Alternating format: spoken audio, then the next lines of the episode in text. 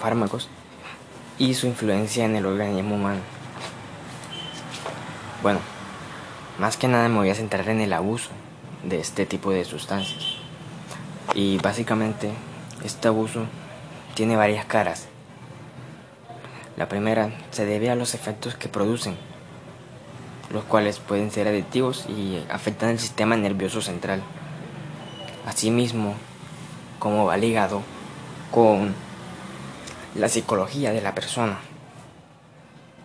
Y de la misma forma, la codicia y egoísmo de algunas otras.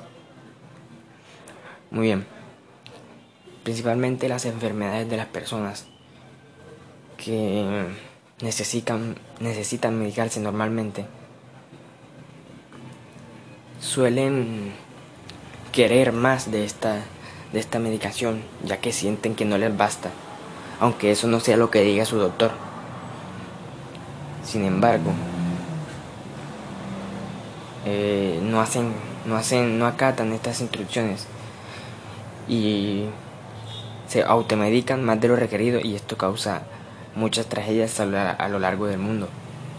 Por otro lado, las personas que producen y venden estas drogas clandestinamente incitan a consumirlas eh, lo cual podría terminar en la adicción y posteriormente en una tragedia. Muy bien, ahora voy a hablar acerca de eh, las personas que venden esta, este tipo de sustancias ilícitamente e incitan al consumo de estas mismas. Estas personas no buscan nada que sea por un bien común básicamente son guiadas por el egoísmo, el egocentrismo y la codicia. Más que nada lo que buscan es ganar dinero aprovechándose de las condiciones de los demás. Muy bien. El tema de la conciencia. La conciencia en los jóvenes y en adultos sobre este tipo de sustancias, de fármacos y psicofármacos, en la que solo deben usarse para medicarse y no para automedicarse más de lo requerido. Es ahí donde principalmente se necesita esto en la sociedad.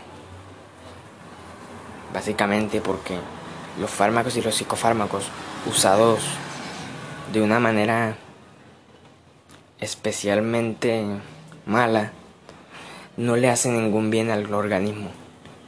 Por lo que no, no generan ningún tipo de beneficio.